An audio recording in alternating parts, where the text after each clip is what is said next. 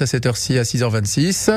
C'est l'actu en niçois. On a vu dernièrement qu'une centenaire avait décidé de léguer son héritage estimé à 8 millions d'euros à la ville de Roquefort. Et on va en parler avec Patrice Arnaudot. Bonjour Patrice. Bonjour Quentin, Radio Entouille. Alors, faut savoir que cette tradition du, du leg, en fait, existe depuis longtemps chez nous. Per exemple, dans la ville des Cagnes, l'UESTA dit euh, des ballons résultent des donations, hein, des donations d'anciens qui, au soir de leur vie, avaient décidé de donner des terrains afin que la jeunesse puisse y faire du sport. Alors, cas où la municipalité a fini tes faire et donations et promotour, hein, avec le temps et la spéculation immobilière, ces terrains de sport, malgré la volonté des défunts, se sont transformés parfois en immeubles. Et puis dans la ville de Nice aussi, hein, il y a une partie du paysage qu'on connaît et qui résulte lui aussi de legs plutôt généreux. Oui, à l'époque, Airaina Marque a défait Delta. Hein, C'était une forme d'acte citoyen en hommage à ce qu'on appelait alors la petite patrie.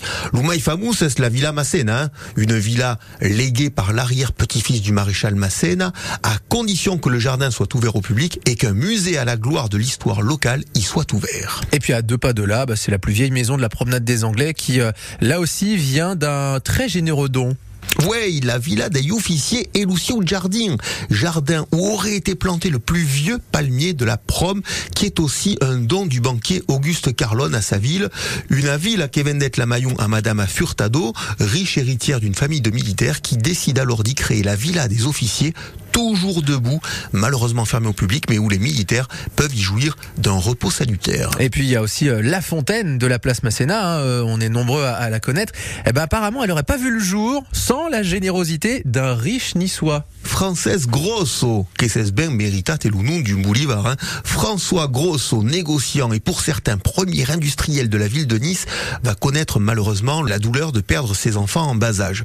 Au cementerio do la tumba monumentale de la famille rappelle à Kéomalurin, le, le caveau familial de la famille Grosso, est tout simplement impressionnant au cimetière du château.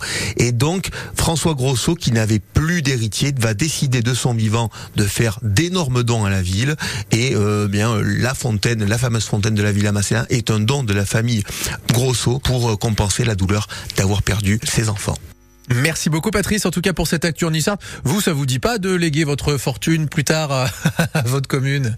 Ben Déjà, il faudrait que je trouve une fortune et puis après on verra pour la ville. Effectivement, ce sera une autre affaire. Merci beaucoup Patrice et puis euh, bah, à demain. À demain.